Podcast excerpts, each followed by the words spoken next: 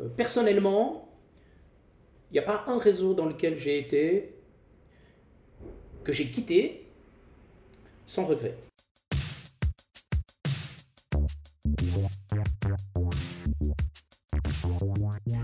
Salut à tous et bienvenue au tout premier épisode du podcast Développement avec Brian Oumana, dans lequel je rencontre des personnes qui performent dans leur domaine. Aujourd'hui, on est à chez soi Food Coffee à Neuchâtel et j'ai le plaisir d'avoir en face de moi Michel Perrin qui est le directeur et cofondateur de la société Udities qui compte une cinquantaine de personnes et qui est basée à Neuchâtel. Salut Michel. Salut. Euh, donc avant même de commencer, je voulais te remercier euh, publiquement, si je peux dire ça comme ça, euh, pour cette deuxième tentative, étant donné que c'est effectivement le premier épisode qui sera publié, qui sera en ligne. Mais on avait essayé il y a environ deux mois, je crois déjà, cette expérience. Et malheureusement, on a eu un gros problème de micro, donc son de mauvaise qualité. Et je voulais le dire et le partager étant donné que l'essence même du podcast, c'est le développement euh, en tant que personne, en tant qu'entreprise.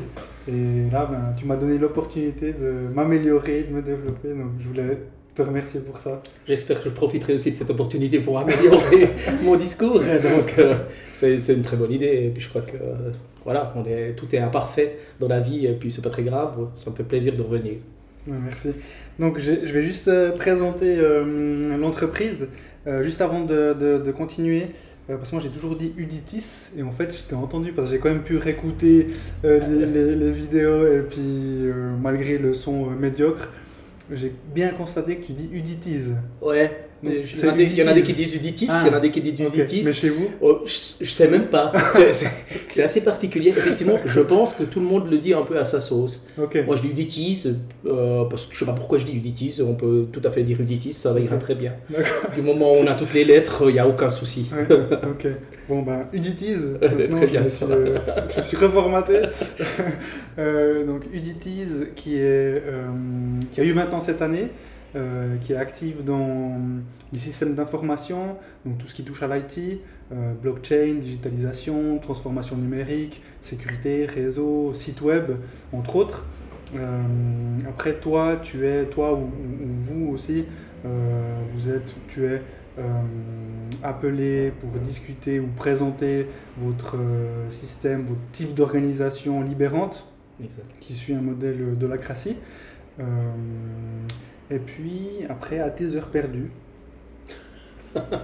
tu es membre fondateur du Forum 360, ah euh, membre fondateur du Centre de compétences en informatique de gestion de la Haute École Arc, euh, membre du comité du conseil d'administration de la Chambre de Châtelloise du commerce et de l'industrie, expert au programme RCSOISNet de la HESSO et président du jury du prix Raiffeisen des entrepreneurs.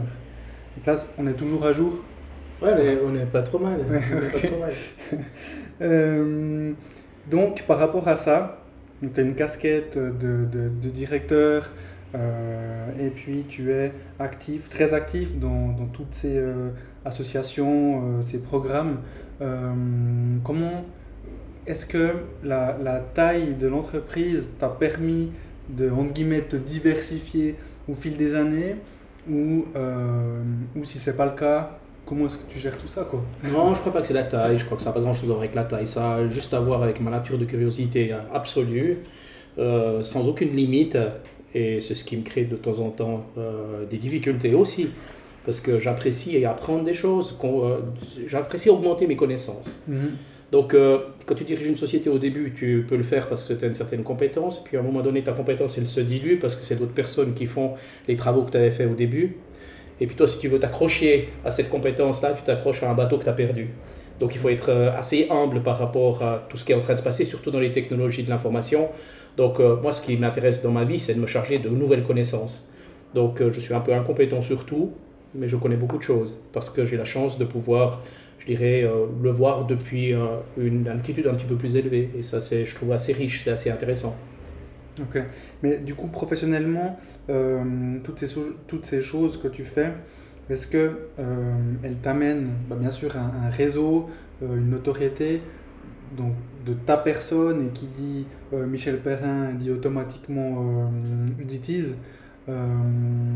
Qu'est-ce que tu, tu, trouves Je parle vraiment d'un point de vue professionnel, parce que j'ai bien compris en ayant lu les différentes interviews que, que, que tu as eues, ou même la dernière fois qu'on a discuté, euh, que l'humain pour toi est très important, il te nourrit, les relations humaines te nourrissent. Ouais, tout à fait. Mais par contre, d'un point de vue professionnel, euh, d'être actif dans, dans, dans, tous ces. Euh, ben, ça, crée, ça crée inévitablement du contact, mhm. du liant, du contact.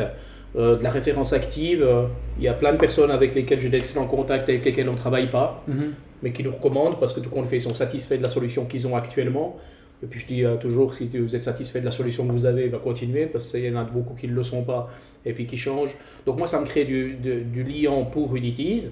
Et, et, puis je dirais que ça me crée aussi euh, de, de, Ça me remplit moi, parce que tout compte fait, euh, moi j'aime les gens. Mm-hmm. Donc d'avoir des relations avec des autres personnes, ça, ça me remplit de, de nouvelles idées, de nouvelles pistes, de, de, de retrouver le curseur, de mettre le curseur un peu à la bonne place parce qu'il y a plus de place dans deux têtes que dans une, donc je trouve plus intéressant d'aller un tout petit peu échanger sur euh, les différents sujets. C'est pas facile à, gouverner une entreprise, à, gérer une entreprise, surtout une entreprise qui veut se réinventer dans des schémas qui sont encore inexistants, parce que tout compte fait, il y a des modèles qui sont souvent dogmatiques, donc euh, j'ai un peu de peine avec les dogmes. Mhm. Donc de ce fait-là, on cherche un petit peu notre, euh, je parle toujours d'un déséquilibre permanent, je trouve plus intéressant que l'équilibre qui ronronne.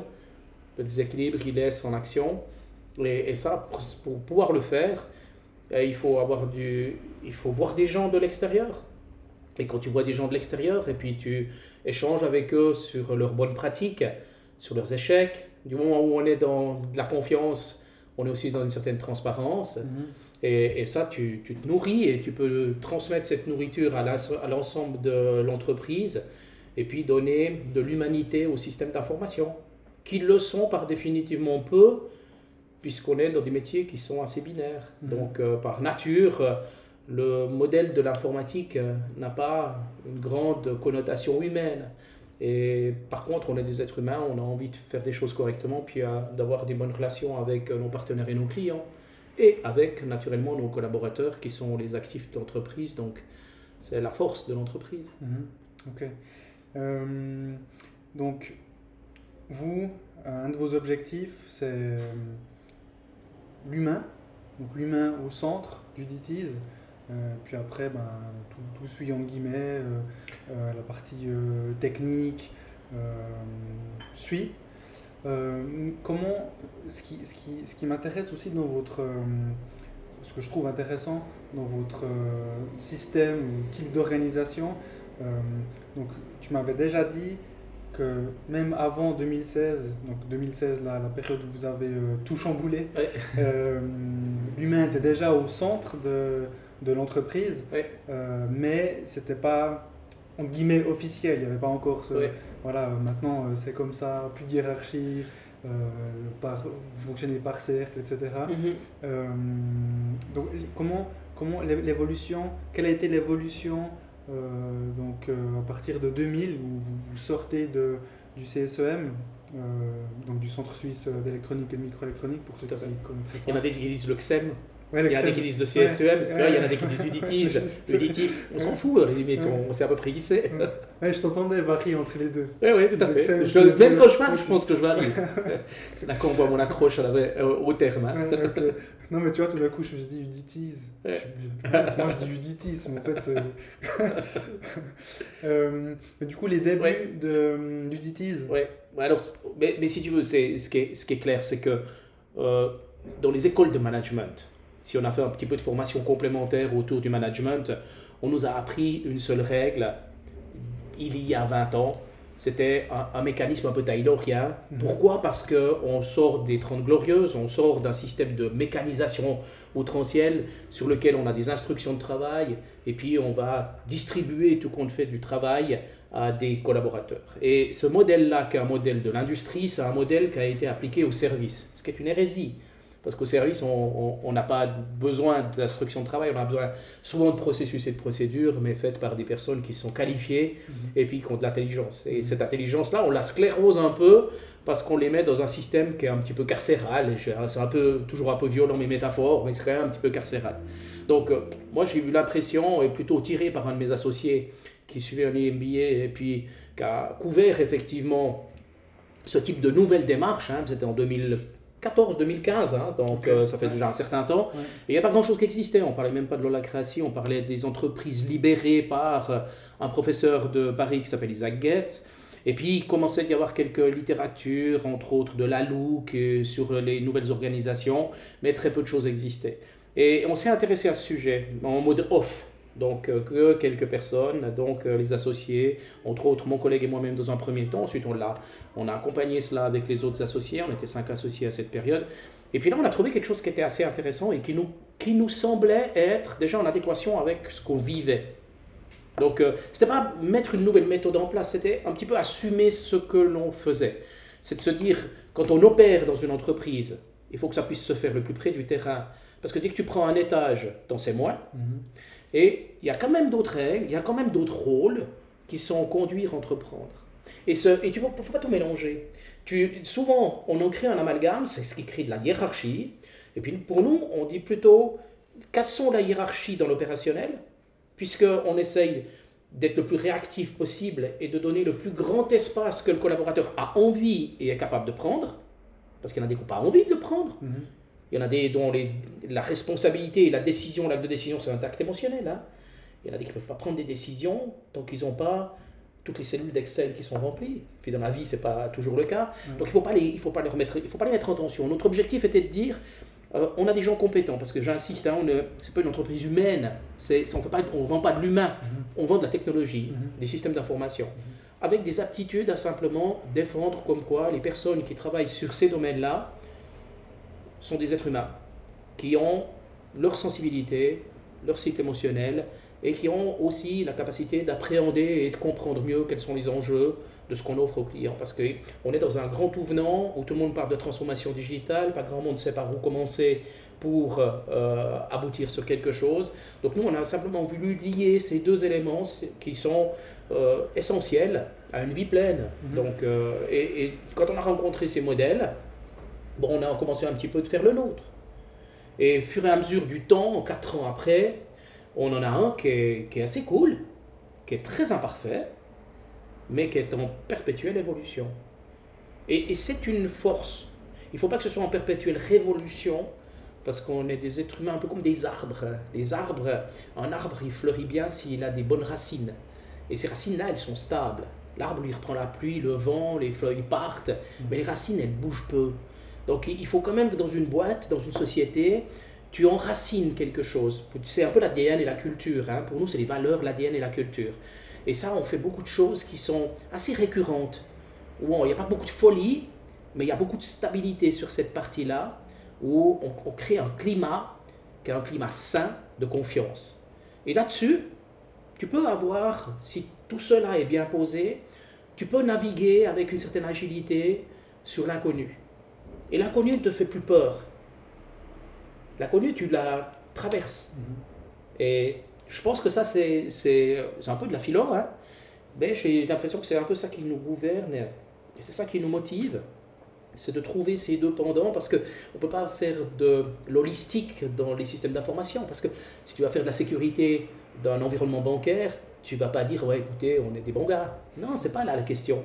On fait son, notre boulot correctement ne pas faire son boulot correctement et avoir de la mauvaise qualité est éliminatoire, mais ce n'est pas suffisant à, je dirais, à apprécier la, son activité professionnelle et puis en avoir du plaisir. Parce mmh. qu'une personne qui a du plaisir, c'est une personne qui a de l'énergie, et puis de l'énergie, c'est ce qui amène l'engagement. Donc c'est tous ces points-là qui doivent être faits avec un petit peu... Oui, il faut être parcimonieux, un peu de l'homéopathie, de temps en temps un peu de tension, parce que la, la, vie est faite ainsi, puis on a besoin de temps en temps de se mettre un peu un coup de pied au cul pour euh, qu'on euh, puisse prendre un chemin ou un autre. Donc voilà, c'était un peu ça notre, notre démarche, euh, c'était plutôt d'assumer un peu la façon dont on procédait à l'interne, et puis peut-être un peu l'arrêter sur des concepts. Ces, racines dont tu, disons les fondamentaux, avant même de, euh, de s'attaquer à d'autres choses, tu dirais, vous l'aviez dès le départ, Ouais. dès, dès- dès votre détachement du, Ouais. du CSEM, Ouais, tout à les fait. racines elles étaient avant. Avant. Avant. même, ouais. Avant, parce que quand on est sorti du CSM il y a 20 ans, on était déjà 13 personnes. Qu'est-ce qui nous a fait sortir ensemble? C'était parce que c'était nos racines qui étaient fortes. Ça veut dire qu'on a des valeurs qui sont proches, on avait des envies qui étaient assez proches, on est différents. Mhm. Et puis cette différence, c'est une force. Mais on avait envie de mener un chemin ensemble. Et, on- et je pense qu'on a co-construit cela. Puis ensuite, on a pu engager des personnes qui sont venues donner leur propre racine à cela. Puis ça tient la route. Alors c'est imparfait parce que tout qu'on fait, euh, il n'y a pas d'idéal. Mais il n'y a pas un arbre qui est beau et puis qui est idéal. Ça n'existe pas. Ouais. Donc euh, une entreprise, c'est euh, un conglomérat de personnalités qui ont leur propre singularité. Et puis tu dois faire euh, danser l'ensemble de ces compétences. Et ces compétences-là, elles sont professionnelles, mais elles sont aussi holistiques, elles sont aussi émotionnelles. Et c'est ça que, que je trouve, euh, moi je trouve, euh, ouais, très, très joyeuse là, de, de, pouvoir, euh, de pouvoir mener cela est, est complexe. C'est pas compliqué, mais c'est complexe parce que on a plein de, de je dirais, de, de tiroirs qui retirent d'autres tiroirs. donc, mais c'est, très, très agréable. Hum, comment est-ce que ton, toi, ton, disons ta fonction ou ton rôle euh, en tant que directeur euh, a évolué jusqu'à que vous commenciez vraiment à, à vous, à vous pencher sur, euh, sur cette nouvelle euh, Mm. façon de, de vivre, si je peux Ouais, dire ça ouais, comme ça. ouais, de vivre ou bien de conduire, hein, de, conduire et d'entreprendre. Comment est-ce que toi, tu as, évolué? Quel, quel, Fondamentalement, quel a été le, le changement euh, pour ta fonction ton poste Ouais. ou ton rôle Et je sais pas, j'ai, de la peine à savoir s'il y a eu vraiment un changement. Soyons clairs que j'ai pris des options personnelles pour accompagner le changement. Mhm. Donc euh, j'ai fait euh, de la psychologie du management, ensuite j'ai fait coach professionnel, pas pour former d'autres personnes ou bien pour être un coach de vie à différentes, Pour toi. à- pour différentes personnes. Ouais. Pour moi, c'est plus thérapeutique que uniquement de vouloir en faire un métier. Et ça, ça m'a appris beaucoup de, ça m'a donné beaucoup de clés. Et, ces clés, je peux les exploiter fréquemment. Euh, la différence entre un coach et puis un dirigeant, le, dirigeant peut décider très souvent, le coach peut accompagner la décision. C'est subtil, mais c'est pas si facile parce que je, je pense ne pas avoir énormément de difficultés à prendre des décisions. Euh, ce qui n'est pas le cas de tout le monde. Donc pendant allez, 15 ans de ma vie professionnelle, voire certainement avant, quand j'étais encore au CSEM, je prenais des options sans que ça me crée énormément de problèmes. C'était souvent en hochant la tête sur la proposition d'un collaborateur, en hochant la tête positivement parce que j'avais la chance de bosser avec des collaborateurs qui étaient intelligents puis qui amenaient des bonnes idées, mais je décidais. Mhm. Et puis après, je je suis arrivé dans un moment donné où c'est que je me suis dit, ben, il faut accompagner. Et pour accompagner, il faut que je sois moins rapide dans mon action-réaction. Donc quand un collaborateur vient et puis me sollicite à prendre une décision qu'il a moyennement envie de prendre parce que c'est plus intéressant que quand c'est quelqu'un d'autre qui la prend, eh ben je, je prends plus de temps avec pour le solliciter, à voir s'il en connaît les enjeux de cette décision et puis s'il peut la prendre par lui-même. Et ça, je l'ai fait vraiment pendant, je pense, une année, une année et demie. Et puis à un moment donné, je me suis retrouvé où c'est qu'il venait plus me demander et qui décidait. Mhm. Et dans un sens, c'est c'est qu'on a réussi le chemin. Et dans un autre sens, c'est que toi, ça crée une petite tension. Parce que tu te demandes à quoi tu sers, mais tu sers à d'autres choses. Et, et c'est c'est un peu un paradoxe. Parce que c'est c'est assez antagoniste comme type de démarche. C'était l'objectif Mhm. de le faire. Mais tu te dis, est-ce que tu t'es fait écarter du système? Et en réalité, c'est pas du tout le cas. C'est que le système a compris comment il peut fonctionner, et il a la liberté de décision sur certains sujets, et il l'apprend. Donc c'est une réussite, mais il faut faire attention, elle peut se faire avec une petite tension dans laquelle, sur laquelle il faut être simplement conscient de cette tension, pour pas tout d'un coup aller remettre son nez, pour se sentir non seulement le responsable, mais utile, Mhm. Parce que tout compte fait mon utilité d'ailleurs. Ouais. Et, c'est ça qui est, qui, est, assez subtil, parce que tout qu'on fait, on est quand même beaucoup dans l'ego. Dans l'ego, dans l'ambition, et, et, et, tout le monde a de l'ego. Et il n'est pas nécessaire, à mon avis, il y a beaucoup de débats là autour, il n'est pas nécessaire d'inhiber totalement l'ego. Et il faut juste le maîtriser à ce sujet, puis plutôt en, avoir la fierté du collectif lorsque ça fonctionne bien, au lieu de se donner le résultat uniquement à soi-même. Et c'est ça qui est le chemin, je dirais. Mais c'est un chemin que j'ai pu faire peut-être par, euh, par un peu l'âge aussi, peut-être aussi par euh, la vision de mon épouse. C'est assez intéressant, hein, qui, qui, vient d'un autre domaine et, puis sur lesquels on, on confronte. Parce que moi, je viens du domaine de l'informatique aussi. Mm-hmm. Donc, je viens, si j'ai fait ça, c'est que j'avais besoin de, de sécurité, d'éléments précis. Et puis, tout qu'on le fait, je ne suis pas sûr que ma nature me demande ça. Mais j'ai la chance d'avoir des collaborateurs qui ont une nature euh, de finalité, de qualité. Et c'est ça qui est, qui est intéressant, c'est le, le mélange. Mais euh, comment est-ce qu'évolue le, soit le conseil d'administration ou parce que c'est juste chez, chez, chez Uditis, le conseil d'administration, il y a un conseil d'administration externe, hein, c'est ça? Oui, tout à fait. C'est un choix de départ. Hein. c'est un choix de départ. Alors, alors c'est naturellement pas simple de, de faire fonctionner l'ensemble de la structure de gouvernance. Hein. Donc, euh, il faut, faut, voir, nous sommes les associés qui pilotons l'entreprise, mhm. nous sommes les, tous dans l'opérationnel, les associés, mhm. et nous avons décidé, depuis la construction de l'entreprise, d'avoir un conseil d'administration de tiers. Euh, simplement pour que nous, on s'occupe de l'opérationnel, qu'on puisse co-construire avec un conseil d'administration la stratégie, mais qu'on ait un, regard extérieur pour euh, toujours avoir une petite tension qui vient de l'extérieur. Pas qu'on fasse tout. Le, on est assez, euh, je dirais, assez résistant au président directeur général. Parce que trop, trop de choses sur la même personne le, le, rendent souvent, euh, donne un risque à l'entreprise. Alors, ce qui veut dire que ça arrive fréquemment, puisqu'on le voit et on le lit, hein, il y a des personnes qui ont ces fonctions-là, et puis qui rayonnent et puis qui ont énormément de succès, euh, ça veut dire que le collectif aura peut-être moins de succès flambant, mais peut-être plus de durabilité. Et puis nous, ça nous a semblé être intéressant d'être dans la durabilité, de, de, tenir dans la durée. Et donc on a un conseil d'administration de tiers, les associés sont les propriétaires de l'entreprise, donc c'est les associés qui peuvent nommer un conseil d'administration.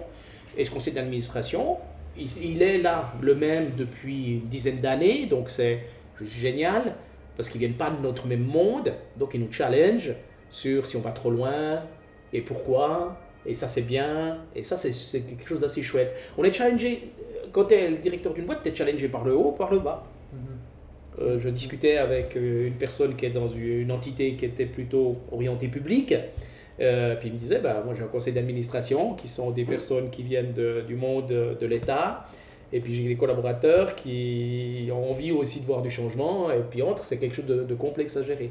Nous, c'est relativement facile parce qu'on a des personnes très bienveillantes au conseil d'administration, de très chouettes personnes qui nous amènent de la valeur ajoutée. Et puis au niveau des collaborateurs aussi. Donc ça, permet de, de, réunir plus facilement les centres d'intérêt de chacun. Okay. Mais niveau décisionnel, par rapport à, à, on va dire aux dirigeants, vous, les associés, euh, du coup, vous êtes tous maintenant euh, des accompagnateurs, mais, après, finalement, c'est quand même vous qui allez potentiellement, euh, s'il faut trancher à un moment donné. Oui, ça c'est intéressant parce que tout on le fait, et, c'est là que je rentre un peu sur le modèle du fédéralisme. Hein. C'est que de, ce que je veux dire, c'est il, il, faut, il faut être clair sur les rôles. J'ai compris. Il faut être clair sur les rôles. Les, quand on, quand on définit des rôles, dans une entreprise, c'est des rôles opérationnels. À quoi sert qu'un directeur intervienne dans le cercle de réseau alors qu'ils ont décidé de travailler avec tel et tel constructeur mhm. Parce qu'ils ont créé le lien avec le constructeur, ils ont créé le lien avec les partenaires. À quoi sert qu'il y ait une organisation supérieure qui le décide mhm. Ça, je pense que ça sert à rien. Par contre, une entreprise qui veut faire une acquisition d'une autre entreprise et qui va créer un changement dans l'entreprise, elle peut difficilement le faire d'une façon démocratique. Une entreprise qui veut être vendue, elle peut difficilement le faire d'une façon démocratique.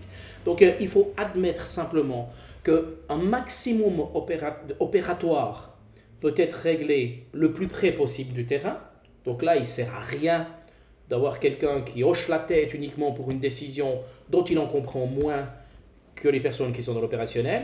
Mais il est clair que quand il y a des décisions qui sont plus délicates, plus complexes, ça peut être couper une branche d'activité que l'on a parce qu'elle n'est pas rentable, Mhm. et bien là, il y a des décisions qui doivent être prises par des personnes qui ont simplement des rôles différents de conduire et d'entreprendre. Et, et c'est là où je me distancie de, des modèles un peu dogmatiques, entreprises libérées ou, de, ou holacratie, parce que dans le terrain, ils sont difficiles à réguler. Euh, donc euh, on apprend chaque fois entre nous que- qu'est-ce qui est à la tâche des associés et qu'est-ce qui est à disposition du collectif. Mhm. Et, et c'est en chantier continu. Mhm. C'est un chantier continu, on évolue, euh, chaque année on évolue. Donc euh, pour évoluer, il faut qu'il y ait une bonne compréhension des enjeux des collaborateurs, et il faut qu'il y ait de la transparence du management. Mais si le management il est transparent puis qu'il met tout sur la table sans les clés de lecture, ça sert à rien. Mhm. Donc euh, on est une boîte qui existe depuis 20 ans, on doit prendre le temps, et là c'est encore un- une autre composante qui est, qui est naturellement antagoniste par rapport à notre quotidien, puisque dans notre quotidien, on ouvre les, on ouvre les paquets, ça a déjà changé, hein, donc quotidien de la technologie, tout change très vite, Mhm. Et quotidien du changement organisationnel ou changement de façon de faire, il faut le faire lentement. Là, Donc euh, la, la clé, c'est éviter la disruption. C'est un paradoxe. De- je suis convaincu que 4 ans après notre décision, on a créé de la disruption sur la façon dont on faisait les choses. Mhm. Mais on l'a fait par des étapes plus ou moins élégantes. On s'est trompé à différentes places. On s'est trompé, on en a pris acte et puis on a corrigé. Et je trouve que ça, c'est important de ne pas oublier que la base de temps des aptitudes de changement de l'être humain n'a rien à voir avec la base de temps des changements technologiques. Euh, je me suis rendu compte à un moment donné que j'ai hoché la tête pendant, je pense, 20 secondes. Euh, parce que j'ai compris quelque chose, tu m'as fait comprendre. Ouais, sur le fédéralisme. chose. Exactement. Ouais. Enfin, Ouais, bah surtout ton parallèle entre le fédéralisme Ouais. et, euh, et, et l'entreprise, en fait, libérante, Ouais. euh, où justement, euh, vous, en tant qu'associé, bah, à un moment donné, vous devez euh, intervenir pour. Tu as parlé d'acquisition, Voilà. vous intervenez pour cette, ce sujet-là ou cette, cette thématique-là, et après, voilà, vous ressortez en guillemets.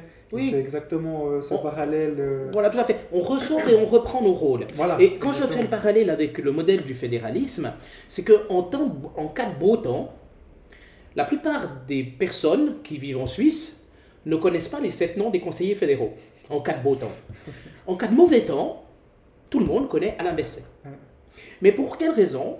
C'est parce que si on peut distribuer ce pouvoir de subsidiarité, hein, donc si on peut le distribuer un maximum, on a avantage à le faire. Ça motive les gens qui sont sur le terrain et c'est eux qui comprennent tous les enjeux du terrain. Donc, euh, pas de problème en cas de beau temps. En cas de mauvais temps, et la deuxième vague montre un tout petit peu la limite de ce fédéralisme, en cas de mauvais temps, première vague, il n'y avait qu'une décision qui venait, c'était le mercredi à la télévision à 14h, et puis euh, Berset Corps faisait euh, la leçon de ce qu'il allait se passer, avec plutôt, je dirais, un, un résultat qui était, qui était apprécié par la majorité des, des personnes. Et là, on s'est retrouvé maintenant dans une deuxième vague, avec un peu l'exclusion, parce que les chambres voulaient quand même reprendre le contrôle, les chambres n'aiment pas trop laisser trop de contrôle au, au gouvernement, donc Ouais. euh, au Conseil fédéral, donc ils voulaient reprendre un petit peu le lead. Et de ce fait-là, on est revenu dans le système fédéraliste et, et on y voit ses limites. euh, ne pas pouvoir venir dans ce restaurant euh, aujourd'hui, mais d'aller à 5 km à côté pour aller dans un restaurant me paraît être un, un peu une hérésie, sans oser dire, parce que je ne le sais pas, si c'est bien que les restaurants soient ouverts ou fermés. Ouais. C'est encore deux choses qui sont différentes. Ouais. Donc ça, c'est un peu la limite. Donc moi, dans une entreprise qui est libérante, qui est le plus horizontale possible, eh ben, il y a un moment donné, pour tenir le collectif, il est nécessaire qu'il y ait des gens qui prennent des décisions. C'est ce qui, c'est, la raison pour laquelle ils sont aussi salariés d'une façon différente. Euh, Donc euh, il y, a, y a, je dirais, un peu, on, on peut voir, euh, ouais, une, euh, on peut voir une corrélation entre ces deux mondes et je trouve assez intéressant de, de, faire l'aspect métaphorique entre euh, l'aspect gouvernemental euh, d'un pays qui, en un beau temps, moi je trouve génial de pouvoir euh, donner plus de liberté aux zones, typiquement jusqu'à la commune. C'est, je trouve très très intéressant. Mhm. Donc dans une entreprise, on devrait faire la même chose. et du coup, pour revenir à l'acquisition, je me demandais, parce qu'effectivement, hein, tu me corriges si je me trompe, selon ce que j'ai lu, après environ 15 ans, vous avez fait la première acquisition. Oui. Et en 2018, vous avez fait la deuxième, acquisition. Oui. Donc en 2015, vous n'étiez pas encore réellement. Euh, vous, ne suivez, vous ne suiviez pas encore réellement ce modèle-là. Par contre, en 2018, vous étiez en plein dedans. Oui. Pardon. Comment est-ce que. Euh, comment est-ce que vous avez fait pour. Euh, déjà, est-ce que vous avez intégré ces entreprises Ou est-ce qu'elles sont restées ben, ma foi, des, des, des filles euh, du DITIS. Euh, voilà, Non, non, on, on, est, on est allé dans un modèle d'intégration. D'accord. Est-ce que c'est bon ou pas bon c'est, Chacun a sa vision des choses, c'est une question de prisme. Nous, on a été dans un modèle d'intégration. Maintenant, que, euh, dans l'intégration, ça veut dire que tu intègres des cultures de vie, puisque la première entreprise, c'était une entreprise qui avait déjà joué sur le terrain pendant d'une dizaine d'années. Euh, et puis la deuxième, une vingtaine d'années, un peu plus même qu'une vingtaine d'années. Donc de ce fait-là, quand tu intègres, tu intègres l'histoire de vie de chacun et de chacune. Et je dirais, euh, c'est ce qui crée une complexité supplémentaire. Mm-hmm. Une complexité supplémentaire avec, euh, soit avec les dirigeants, soit avec les collaborateurs. Et de nouveau là, c'est le danger, c'est l'urgence. Donc ça veut bien dire que les, les équipes qu'on amène dans l'entreprise, viennent d'un monde et puis on leur offre la possibilité de s'intégrer à notre monde. Mais ça prend du jus et du temps.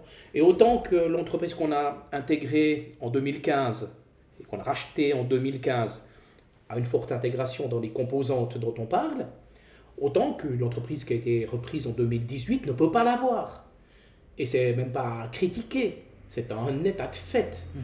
Parce qu'on est tellement dans un mécanisme qui est différent du mécanisme traditionnel qu'on nous a appris sur les bancs d'école vis-à-vis du management, que c'est plus complexe à inviter des gens à s'y rejoindre. Donc euh, ça, ça, doit, ça, ça prend du temps. Donc je, ce serait faux de dire que les intégrations sont terminées. Mhm. Mais par contre, après 5 ans de l'entreprise de 2015, je pense que l'intégration est faite. Ok, quand tu parles d'intégration, d'accord, donc aujourd'hui, ces sociétés c'est Udity. Ouais, elles sont Udity, elles s'appellent Udity. mais mais c'est pas là que pas là que je mets l'enjeu d'intégration. L'enjeu d'intégration, c'est de, de, comprendre le, le, sens et les valeurs de l'entreprise. Ça, c'est l'enjeu d'intégration. Et, et c'est pas si, si simple. Parce qu'il euh, faut juste qu'on puisse euh, manger la même chose. Et puis, et, et, ça, ça prend, ouais, ça prend du temps. Quoi. Mhm, mhm. Mais c'est du bon temps. Mais il faut le prendre. Et ça peut pas fonctionner avec tout le monde. Ça aussi, il faut, il faut juste admettre comme quoi, ce pas des modèles que tout le monde peut apprécier. il y en a des qui évoluent, il y en a des qui résistent, et il n'y a pas de souci à se dire à un moment donné, euh, celui qui n'est pas vis-à-vis de ce sens euh, des valeurs euh, de l'entreprise, ben, c'est pas un problème qu'il fasse autre chose, c'est pas un problème. Il n'y a pas besoin qu'on ait toutes les compétences des systèmes d'information qui soient chez Udity, on n'arriverait pas à les payer. Mm-hmm. Donc il mieux vaut avoir des gens qui ont envie d'aller dans, dans ce sens qui est, à mon avis, euh, indépendant de moi, qui est le sens de la personne morale. Ce que je veux dire, la construction, et c'est ça qui, qui, est, hyper important, et, là, je dois faire aussi toujours, je dois être attentif à cela, parce que j'aime bien vendre le modèle, donc ce fait-là, je suis sollicité. Euh, je dois faire attention, ce n'est pas mon modèle. C'est le modèle qu'on a mis ensemble entre associés et avec les collaborateurs, mhm. et c'est le modèle de la personne morale. Donc ça veut dire maintenant, Uditis sans moi, elle représente ce type d'organisation et ce modèle-là qui évoluera différemment que si je suis là, mais moi je ne fais pas évoluer euh, par du dictat, je fais évoluer par des sollicitations et puis euh, des groupes, euh, des propositions sur des groupes pour qu'il y ait des choses qui évoluent. Mhm. Donc c'est une des complexités que j'ai à gérer, c'est de réussir à s'effacer dans l'organisation et opérationnellement, alors qu'on est plutôt sollicité à la visibilité sur l'externe. Et cette visibilité sur l'externe, je ne suis pas assez naïf pour pas croire qu'elle a des conséquences sur le marketing, sur la communication et donc sur les affaires de Uditiz. C'est une évidence. On a, on a des gagnés des sociétés qui ont envie de bosser avec des sociétés qui ont la même nature que nous. Et puis tant mieux. C'est pas l'objectif principal de réorganiser et puis de le faire, de, de le faire dans ce sens-là. C'est pas l'objectif principal de, de, trouver une piste pour gagner de nouvelles affaires. Mais si, si c'est la conséquence, ben moi je m'en félicite parce que tout compte fait, ça veut dire qu'à ce moment-là, on travaille avec des gens sur lesquels on peut partager les mêmes valeurs. Et ça simplifie beaucoup les relations parce que tout compte fait l'informatique, on a toujours des problèmes, on est d'accord. Sinon, on n'a plus de boulot, nous. Hein. Donc quand on a des problèmes, il faut juste qu'on ait des bonnes relations avec les gens. C'est des relations sincères, c'est des relations transparentes, des relations d'acceptation aussi des erreurs que l'on a fait, mais c'est aussi des relations d'action, donc d'engagement. Donc, et ça, moi, je pense que c'est très profitable.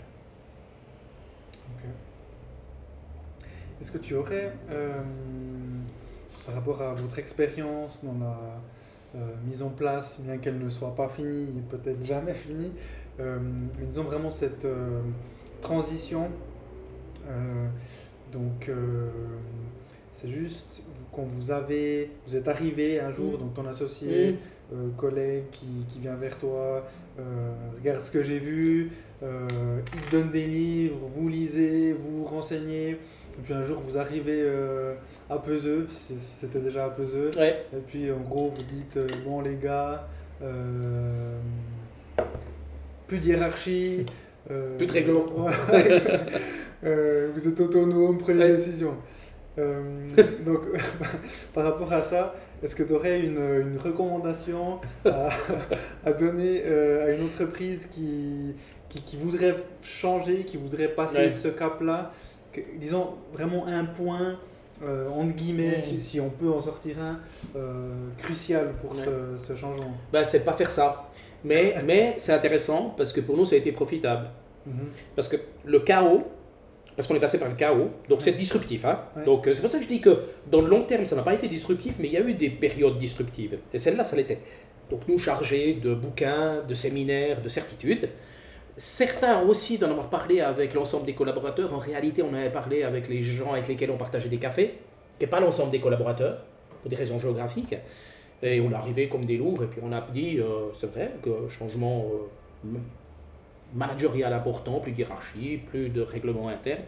Et là, euh, je pense que les, collègues se sont dit, ben, je sais pas ce qu'ils ont fumé, ils ont, euh, ils ont un petit délire, ça leur passera. Et on, a, on est parti dans ce modèle-là. Et comme chacun connaissait bien le job qu'il faisait, ils ont continué de le faire. Et ça, la chance qu'on avait, c'est d'avoir euh, des collaborateurs qui étaient là de longues années. Donc, et, et c'est au niveau de l'opérationnel qui a eu des demandes de régler et de mettre des règles de jeu en place. Et c'est ça qui est intéressant. Ça veut dire qu'on a refait un règlement, mais on l'a allégé, 35 pages à 7 pages. Et surtout, ce qui est très intéressant, c'est que au lieu de passer d'un règlement de 35 pages à un règlement de 7 pages, on est passé d'un règlement de 35 à une aide de 7 pages. Comme quand tu, prends, tu fais un jeu de société, ou bien tu fais un match de tennis, si la balle elle tombe sur la ligne, tu as juste avantage à, avoir, à savoir si elle est dans le terrain ou dehors du terrain avant qu'il y ait la première balle sur la ligne. Mhm. Parce que là, tu as déjà, as déjà transpiré un moment. Donc, euh, il est nécessaire pour toute structure, que ce soit à la maison ou dans l'entreprise, d'avoir un cadre de confiance mhm. Et de respect mutuel. Et ce cadre-là, on l'appelle, le, on peut l'appeler le règlement interne. Euh, nous, sauf erreur, c'est vivre et travailler ensemble ou bien euh, travailler avec plaisir. Il y a un truc, je ne me rappelle plus exactement le nom, mais j'ai trouvé, c'était un nom qui était assez élégant, il n'est pas marqué, il s'est marqué règle d'ITIS, mais en premier titre, c'est pas marqué règle d'ITIS. Parce que ça a été co-construit par des collaborateurs qui avaient envie de passer du temps à co-construire le règlement. Et là, j'avais un associé qui était dedans, dont son objectif à lui, c'était de le réduire. Pour éviter d'avoir des règles non contrôlées ou des règles dans lesquelles le 80% des personnes ont des passe-droits. Mhm. Ça sert à rien. Ça crée de la pollution. Donc euh, la pause de, de 15 minutes le matin et 15 minutes l'après-midi, on l'a retirée du règlement. Parce qu'elle est polluante. Parce qu'il y a des collaborateurs qui doivent faire une demi-heure de pause parce qu'ils sont en train en même temps de discuter d'un sujet ou bien de discuter de plusieurs sujets, puis peut-être par sérendipité tomber sur quelque chose de nouveau. on a l'avantage à leur offrir le café. Donc, euh, on a laissé vraiment un strict minimum. Et ça, je pense que c'était super de l'avoir fait par ce- cette méthode cavalière Mhm. de dire euh, disruption, on arrête tout. Et maintenant, on a reconstruit et chaque, euh, chaque fois, on construit des choses. On détruit aussi d'autres euh, anciennes choses, mais on co-construit et on évolue très très bien. Et, là, on vient de faire une grosse évolution sur la reconnaissance, quelque chose qui était euh, sur lesquels on s'échappait un peu chaque fois. Comment faire des évaluations? Est-ce que les évaluations ont lien avec le salaire? C'est toujours un peu compliqué, puis on ne veut pas trop en discuter parce que naturellement, c'est c'est des trucs à trancher. Et là, on a élu un groupe, on a élu ou élu, je sais pas, on a élu un groupe de, cinq personnes, et chacun pouvait donner trois personnes qui représenteraient le mieux euh, le collectif pour traiter le sujet de la reconnaissance. Et un groupe a été construit il y a une année, et maintenant il a sorti des résultats, et on est en train de faire pendant le mois de novembre l'ensemble des évaluations du collectif. Et c'est absolument génial parce que c'est complètement, on a complètement disrupté la façon dont, on faisait les évaluations. Les évaluations, c'est la responsabilité de toi en tant qu'individu d'être évalué. Mhm. Tu vas travailler sur tes forces, et puis tu invites deux personnes, hors hiérarchie, des fonctions, hors des fonctions, les personnes que tu veux, pour aussi te challenger sur des forces complémentaires. Et puis on va travailler plutôt sur les forces, au lieu d'essayer de combler des faiblesses qu'on n'arrivera jamais à combler. Et ces évaluations sont en cours, c'est des évaluations qui doivent prendre une heure, Euh, c'est trois personnes, hors de la structure, et puis il y a un résultat de l'évaluation qui est bien posé et qui permet au RH de pouvoir euh, l'adapter. Et, et je viens de discuter avec un, un collaborateur qui venait de faire euh, une évaluation et il était rayonnant et il disait, ben, voilà, là on a fait un moment de parole qui était vraiment super avec euh, le collègue et puis Mhm. euh, on, on- on a appris à mieux encore se connaître. Ok. Ouais, c'est vrai que j'entends, j'entends souvent euh, pourquoi se focaliser sur les faiblesses, alors qu'on a tous, parfois certains doivent un peu plus chercher juste parce qu'ils ne se sont jamais posé la question. Euh, on a tous des forces et c'est là qu'on devrait. euh, Mettre des briquettes. sur ça, exactement. Ouais, on devrait miser dessus. Ben, bien sûr. Et puis les faiblesses, ben, on trouve euh, d'autres personnes qui sont forts et qui nous complémentent. Eh, Exact. Et c'est la, Exact. je veux dire, c'est la, c'est la beauté justement d'une entreprise où tu as Ouais. plusieurs personnes et tu arrives à, à construire ce puzzle. Quoi. Exactement. Ouais. Et c'est accepter la singularité individuelle aussi. Mhm. Parce que naturellement, que les personnes qui sont complémentaires à toi, c'est peut-être pas avec elles que tu vas partir en vacances. Mais c'est avec elles que tu vas faire de la valeur. Tu vas créer de la valeur. Parce que tout qu'on le fait très fréquemment, et, et si on regarde les, les cycles de formation qui sont proposés aux collaborateurs, c'est souvent des cycles pour combler des faiblesses de formation. On va te former dans un domaine où c'est que c'est pas parfait, donc on va essayer de combler une faiblesse.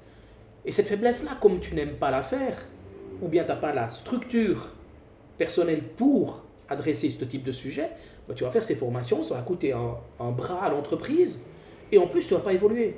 Parce que comme tu n'aimes pas le faire, tu vas essayer toujours de le mettre en, en arrière. Alors que si on fait le contraire, tu exploses, tu fais exploser les gens. Si tu réussis à trouver, c'est pas facile à les trouver, hein, parce qu'il faut être humble par rapport à la démarche, c'est quoi vraiment les forces? Mais si tu mets de l'énergie sur la force des gens, déjà tu y trouves de l'engagement, parce que ça veut dire que les personnes deviennent engagées parce qu'ils font ce qu'ils ont là où ils ont du plaisir à le faire, et puis ils explosent. Mhm. Parce que tu as accepté que dans le petit carré parfait du collaborateur, qui a tous les quatre coins qui sont euh, bien posés, ben, il y a des coins qui sont un petit peu arrachés. Parce qu'il y a des trucs qu'il aime moins faire. Et puis lui, il l'a accepté. Nous, on l'a accepté parce qu'on a pu compléter par quelqu'un dont c'est une force. C'est absolument vital, à mon avis, pour réussir à tenir les gens dans la durée et à éliminer des tensions inutiles sur l'exigence de la perfection. L'exigence de la perfection est, à mon avis, un des éléments qui crée le plus d'insécurité dans les entreprises. Et, là, il faut qu'on lutte là contre. Il faut vraiment lutter là contre. Alors après, c'est pas facile à trouver le pulse final, hein, Ouais. parce que tu as des trous dans la raquette et des overlaps. Et c'est la vie. La, la- la vie du management, c'est pas un pulse de petits carrés, c'est un pulse avec des découpes qui sont assez complexes. Et puis en plus, euh, le Pulse, il est tout avec du ciel bleu. Donc euh, c'est assez, compliqué. Il n'y a, pas grand-chose qui t'aide effectivement à les mettre les uns dans les, uns dans les autres.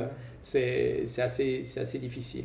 Et puis un aspirateur qui est passé par là. Et puis il y a tout à fait. Euh, je voulais euh, aussi euh, qu'on discute un peu du, du- du réseau, l'importance du réseau ou la non-importance du réseau. Donc toi, tu fais partie, en, en dehors de toutes ces associations, ces groupes, tu fais également partie de Kiwanis, Ah oui, c'est juste, oui. qui est un club service. Tout à fait. Euh, tu avais également fait partie du euh, GJD, hein, si c'est GJD, Ouais. oui, tout à fait. Euh, Est-ce que, encore une fois, professionnellement, tu, tu trouves ce, ce genre de réseau nécessaire ou important?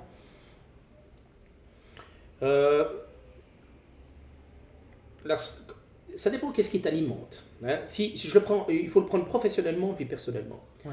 Euh, personnellement, il n'y a pas un réseau dans lequel j'ai été que j'ai quitté sans regret. Donc, euh, donc ça veut dire qu'ils m'ont tous apporté quelque chose. Ouais. Mais c'est souvent des relations humaines et souvent complémentaires. C'est ça toujours qui est, qui est super intéressant. Plus tu connais, plus tu te connais, plus tu es à l'aise. Et pour bien te connaître, il est intéressant d'en connaître d'autres pour un peu savoir quelles sont tes forces et tes faiblesses aussi dans, dans la démarche. Ouais. Donc euh, moi, tous ces réseaux-là, et je continue de les maintenir, euh, GJD, j'ai dû sortir à raison d'âge, hein, parce que je, je groupement des jeunes dirigeants d'entreprise, donc il y a juste un moment donné où ça devient plus sérieux d'oser porter le nom du jeune. Et par contre, le Kiwanis, j'y suis toujours. Euh, au niveau personnel, moi je trouve que c'est super intéressant au niveau personnel. Au niveau professionnel, j'ai plus de doutes. Mais j'ai plus de doutes sur le direct. Et il faut faire très attention. Voilà, ouais. Il faut faire très attention de ne pas toujours vouloir avoir une corrélation directe. Mhm. On est dans un microcosme, les gens parlent. Ouais.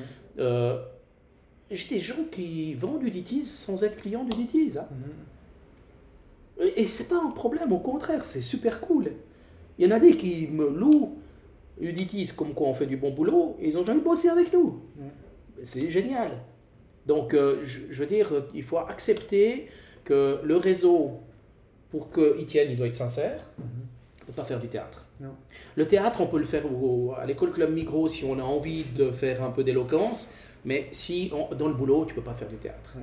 Tu peux pas être une personne quand tu es avec des potes, puis une autre personne quand tu es en Mhm. association, puis une autre personne quand tu es à la maison. Parce que sinon, tu es une autre personne la nuit, puis tu vas mal dormir. Ouais. Donc, euh, c'est pas durable. et c'est pas durable. Et puis c'est pas, et puis c'est pas très sérieux. Donc euh, il faut être, il faut être soi, sincère, avec ses forces, avec ses doutes. Et puis c'est ça qui amène, à mon avis, la plus grande solidité du réseau. Maintenant, tu peux pas, tu t'entends pas avec tout le monde. Et c'est pas l'objectif. Parce qu'on ne serait tous mariés avec la même femme si on était, si on était tous la même chose. On partirait tous en vacances ensemble. Non, c'est pas le cas. Mhm. Mais il y a toujours, dans quel... moi j'ai toujours l'impression que dans les autres, il y a toujours quelque chose à aller chercher qui complète le sens que tu donnes à ta vie. Mhm. Parce que tout- ça est basé sur le sens que tu donnes à ta vie. À quoi tu sers? Tu sers à quoi ici? Là, c'est court, hein?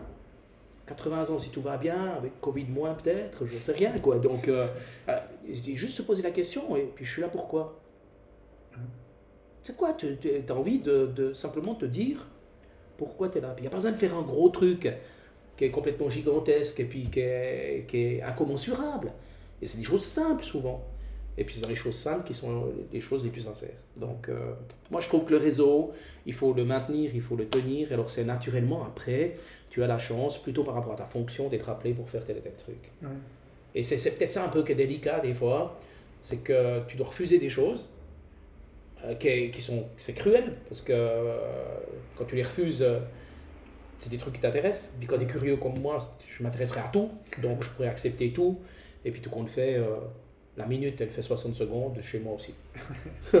voilà, donc c'est compliqué. J'ai- plein de trucs que j'aimerais faire et puis que j'ai pas l'occasion de faire parce que j'ai pas j'ai pas l'énergie, j'ai- pas le temps. Mhm. Et j'ai envie de garder du temps pour euh, ma famille, j'ai envie de garder du temps pour moi, et j'en, prends peu, donc j'ai envie d'en prendre. Mhm. Donc euh, il faut être, mieux vaut pas tout faire et bien faire. Et du coup, en parlant de temps, de temps pour toi, pour ta famille, Mhm. euh, tu m'avais dit que tu es un lève-tôt Ouais, de nature. ouais. Euh, concrètement, euh, Ouais. à quelle heure tu te lèves, à quelle heure tu te couches, euh, généralement. Je suis un couche-tôt, je suis un lève-tôt. Euh, parce que j'ai besoin quand même de quelques heures de sommeil. J'ai constaté qu'après Covid, euh, j'ai besoin d'une heure de plus et je la prends volontiers. Donc, moi, je me réveille au- automatiquement entre 5h, 5h15 tous les matins. J'ai même jamais de réveil, jamais mis de réveil de ma vie. J'en mets un quand je dois prendre un avion ou bien quand j'ai un rendez-vous où il faut se lever assez tôt. Il n'a jamais sonné parce que je pense que j'ai peur du réveil. Je n'aime pas, je n'aime pas le, le bruit agressif du réveil. Donc, euh, par nature, je me réveille tôt. Et par nature, euh, je m'alimente très tôt. Donc, euh, je, je m'alimente très tôt d'informations. Donc, euh, moi, je, suis un- je, je me lève et je suis réveillé. Mhm. Donc, il y en a des qui ont beaucoup de peine à se mettre en marche. Ouais. Moi, j'ai beaucoup de facilité à me mettre en marche, mais je cale aussi sur la soirée. Ok, ouais. Donc, euh, il commence à faire nuit. Là, je suis bientôt en mode cale. Donc euh, le soir, il ne vaut pas grand-chose, donc, parce que j'ai besoin de mes heures de sommeil d'une façon normale. Euh, et puis je suis attentif simplement pour que le, le week-end, je reste quand même actif. Mhm. Et puis j'ai plus temps, donc on sent aussi hein, de toute cette démarche-là. Le week-end, actif, tu actif? Actif, euh, actif pour euh, ma, vie, ma vie privée. Ok, pas forcément professionnel. Non, non, mais par contre, je m'alimente de, de trucs complémentaires. Ouais. Et ils ont une, ils, ils sont pas un ils pas un focus sur la, la vie professionnelle, mais ils ont un focus sur ma vie. Mhm. Et puis ma vie, c'est ma vie associative, c'est ma vie familiale, et puis c'est ma vie professionnelle. Et je n'arrive pas à la mettre dans des silos. Mhm. Je n'arrive pas, je ne sais pas le faire. Ouais. Donc euh, je sais que ma vie privée m'amène des réflexions sur la, sur le- la partie de l'entreprise, ma vie associative aussi, et je trouve que c'est riche et ça ne m'intéresse pas de créer des silos. Mhm. Parce que je n'en ai pas besoin. Mhm. Mais j'arrive aussi à prendre le temps de- de- d'aller me traîner dans la nature et puis de, de regarder la, le ciel. Du- Donc tu te mets pas des limites, tu te dis pas, euh, voilà, euh, à partir de vendredi 18h jusqu'à lundi 6h30, 6h15, plus de travail. Non, non, C'est non, ça m'intéresse pas beaucoup. du feeling quoi. Ça m'intéresse pas, mais ça m'intéresse pas non plus de me dire si un mercredi après-midi j'ai envie d'aller faire un tennis avec des potes, ben j'y vais. Mhm. Donc j'ai aucun problème. Je, je, je fais beaucoup, beaucoup d'efforts, Mhm. je sais, c'est- mais c'est mon job aussi. C'est aussi ma passion. hein, Il faut pas, il faut être au clair. hein. Moi, j'ai pas beaucoup de, j'ai pas besoin de mettre beaucoup de briquettes pour, ait- pour avoir du moteur. Hein. J'ai pas besoin d'aller beaucoup à la pompe à essence. Hein. J'ai- J'aime ce que je fais. Donc euh, de ce fait-là, tu es, je dirais que j'ai besoin d'aide de temps en temps, entre autres de mon épouse, pour un peu calmer la, la bestiole, quoi, parce que Ouais. faut pas confondre agilité puis agitation. Ouais. Et de temps en temps, je, je suis un peu boulimique de, de faire des choses. Donc, euh, et ça, ça, je dirais, avec le temps, avec les années, ça, ça, ça peut s'atténuer. Tu penses, euh, tu fais du tennis, tu fais du golf, tu fais Mhm. du ski, tu cuisines. Ouais, beaucoup, Euh. ouais, ça se voit du reste. Euh, toutes ces activités sont des activités qui te, qui te, qui te permettent,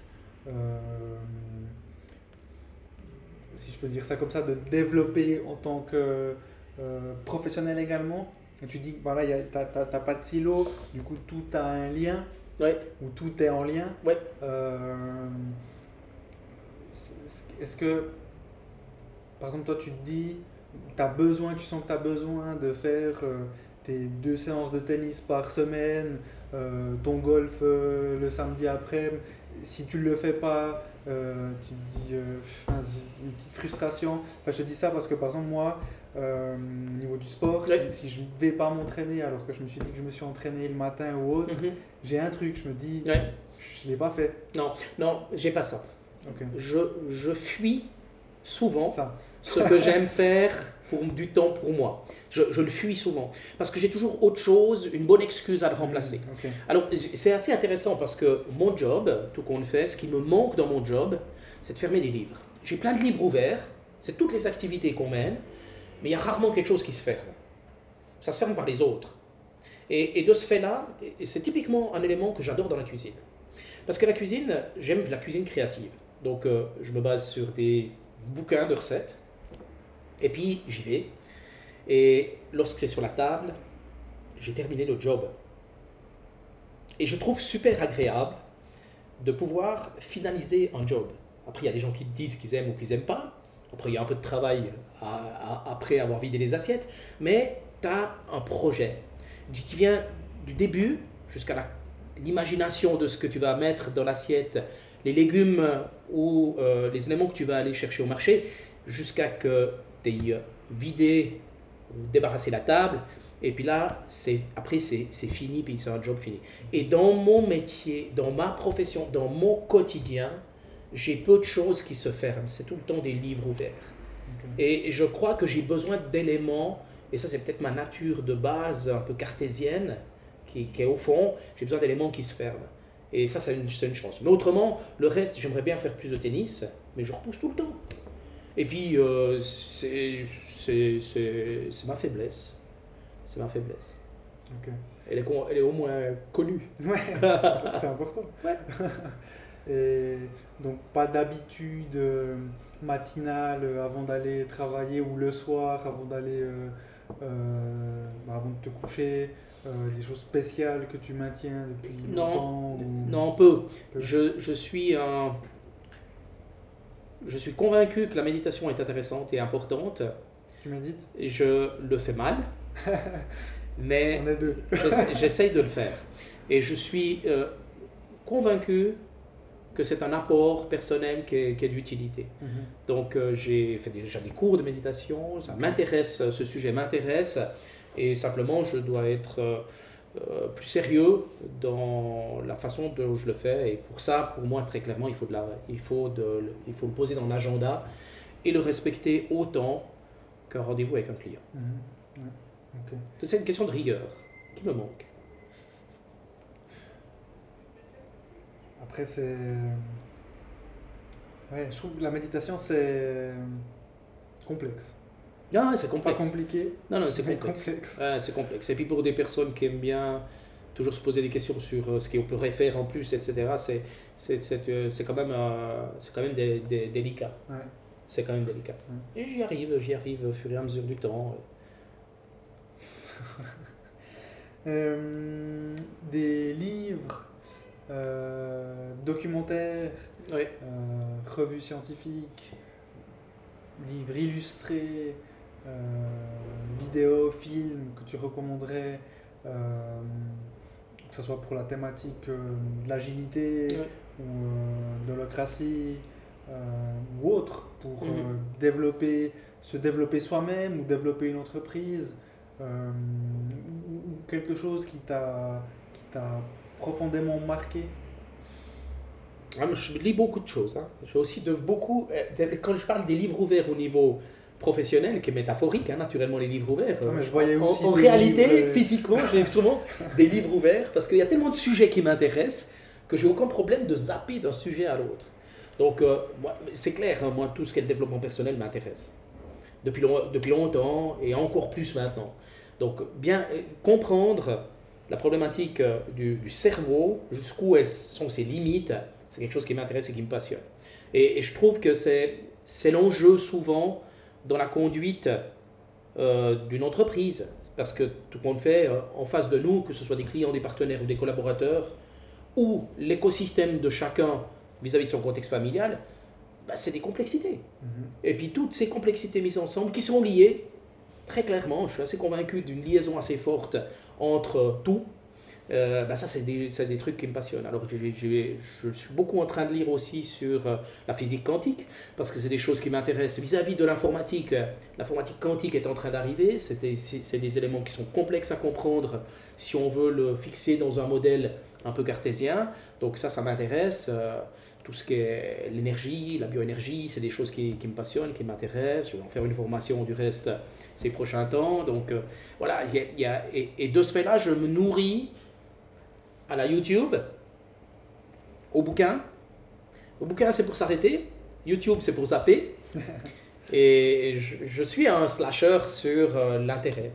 Et des fois, ça peut être euh, l'intérêt de comprendre comment a été fait un vin.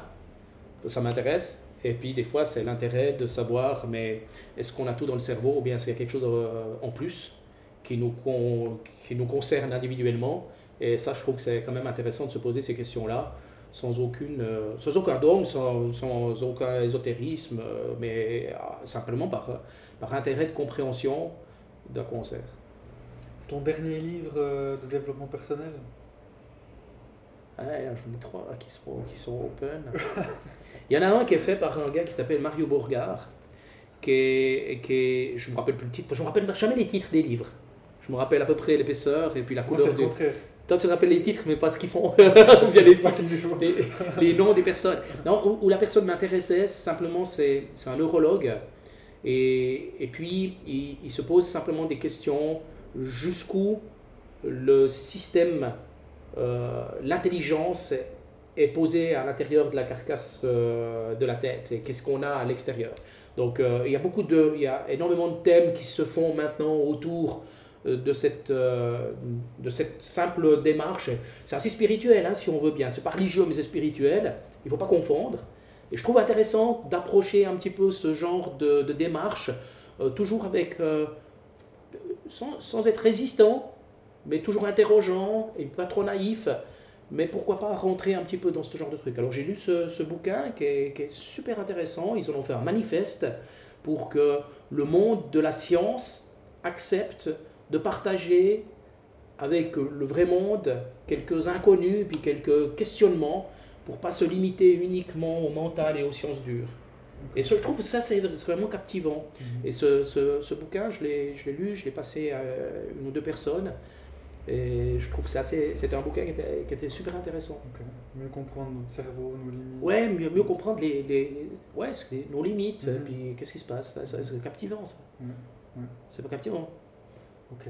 Et donc, ma dernière question pour toi aujourd'hui.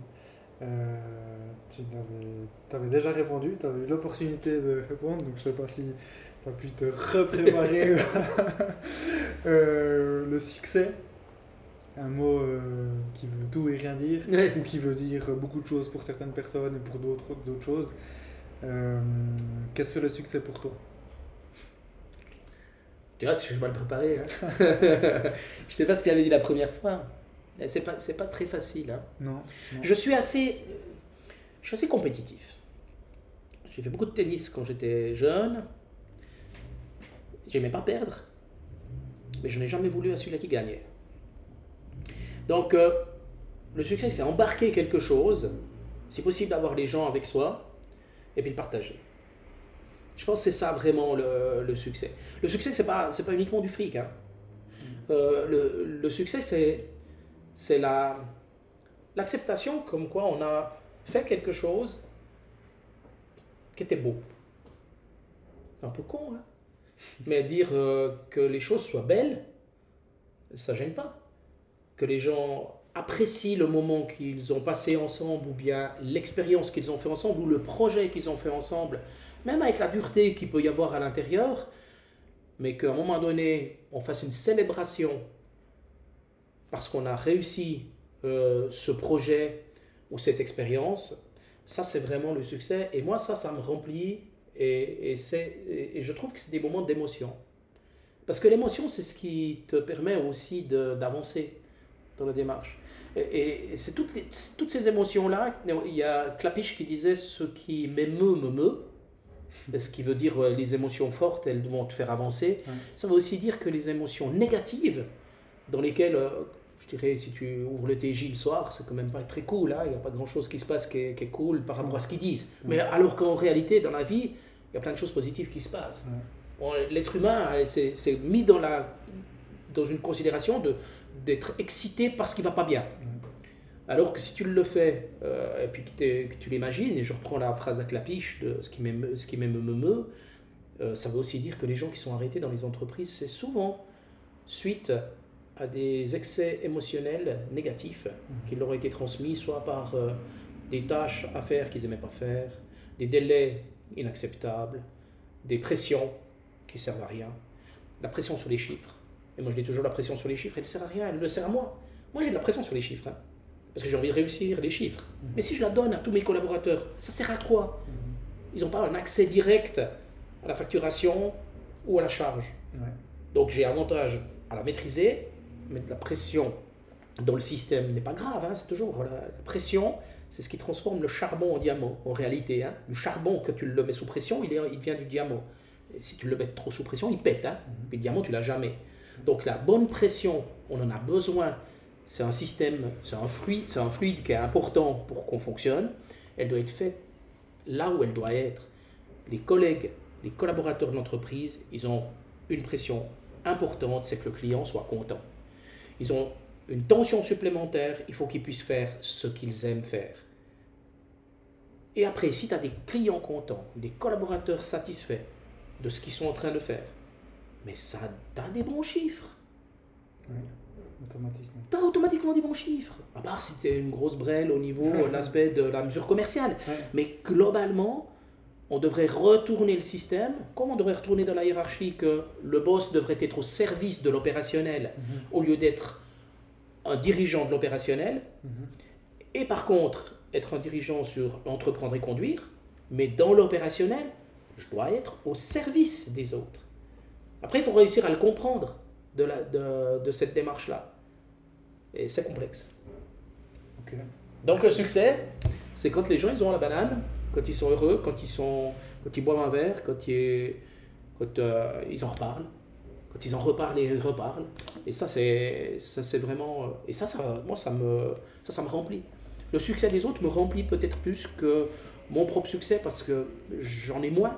Parce que tout qu'on le fait, euh, c'est... Comme c'est mes livres ouverts, eh ben, pour qu'il y ait vraiment du succès, il faut que les livres se ferment. Et voilà, c'est... et ça me va très bien, ça, ça me convient aussi. Et puis mon succès, c'est peut-être quand je sers une bonne assiette et puis que j'ai des gens à la maison qui sont contents, donc ça me va aussi. C'est des petites choses. Hein. Ouais.